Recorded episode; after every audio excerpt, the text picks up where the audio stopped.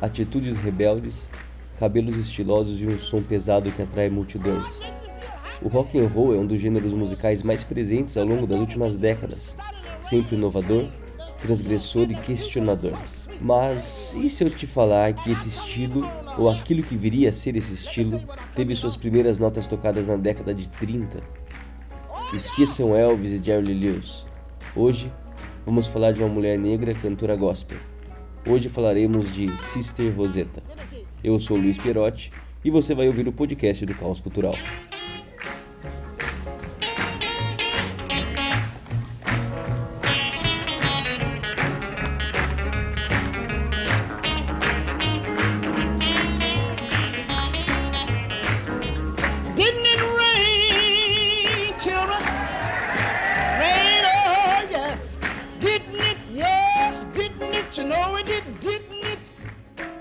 Batizada Rosetta Nubin, Sister Rosetta nasceu em outubro de 1915 em Cotton Plant, no Arkansas.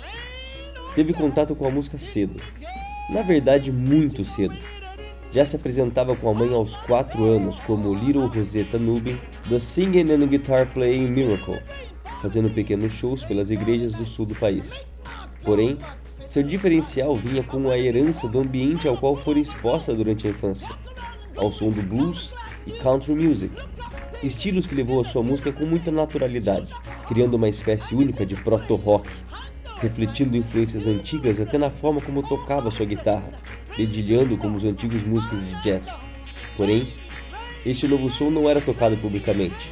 A princípio, apenas as músicas gospel eram tocadas em seus shows. Já mais velha, casou-se com o pastor Thomas Thorpe, porém, por um erro de grafia do escrivão, foi registrada como Tarp, sendo o nome que a tornaria famosa, Sister Rosetta Tarp. Mudou-se para Nova York em 1934 e seis anos depois, em 1940, lançava quatro faixas pela Decca Record. O resultado foi um furor imediato. A mistura da música sacra e secular causou espanto na comunidade religiosa, mas euforia nos amantes de música.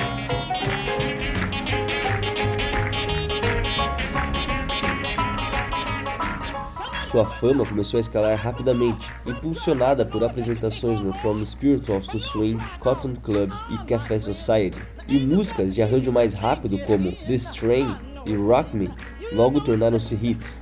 Ao longo da Segunda Guerra Mundial, havia se tornado tão grande que era uma dos dois únicos artistas autorizados a gravar V-discos para envio às tropas do outro lado do oceano. Em 1944, juntou-se ao pianista Sammy Price e lançou a música Strange Things Happen Every Day, em que mostrava o alcance de sua virtuosidade na guitarra e emplacava pela primeira vez na história uma música gospel no top 10 da Billboard. Com o fim da guerra, juntou-se a cantora Mary Knight, com quem excursionou por turnês americanas e europeias. Porém, logo o caminho das duas musicistas passaria a tomar rumos diferentes, com Mary pretendendo se tornar mais pop e Rosetta insistindo no público gospel. E assim, sua popularidade aos poucos começava a cair. Rosetta nunca parou de tocar e fez mais uma turnê europeia ao longo dos anos 60, com o ressurgimento do interesse do público pelo blues. Em 1970, teve de abandonar a música após um derrame, depois do qual teve uma perna amputada por complicações de diabetes. Rosetta Tarp faleceu em 1973, após um segundo derrame e às vésperas de novas gravações. Foi enterrada no cemitério Northwood, na Filadélfia, em um túmulo sem identificação.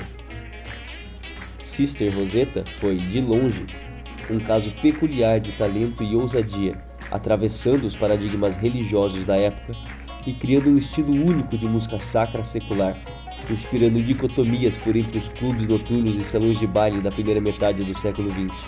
Cantora favorita de Johnny Cash, foi tida como influenciadora de grandes nomes como Elvis Presley, Jerry Lewis, Isaac Hayes e Aretha Franklin.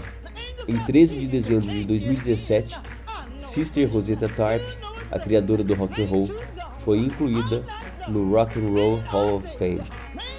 Senhores, este foi mais um episódio do podcast do Caos Cultural. Eu espero que tenham gostado.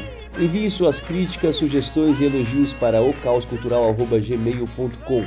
Não se esqueça de compartilhar o episódio com seus amigos e nos vemos na semana que vem.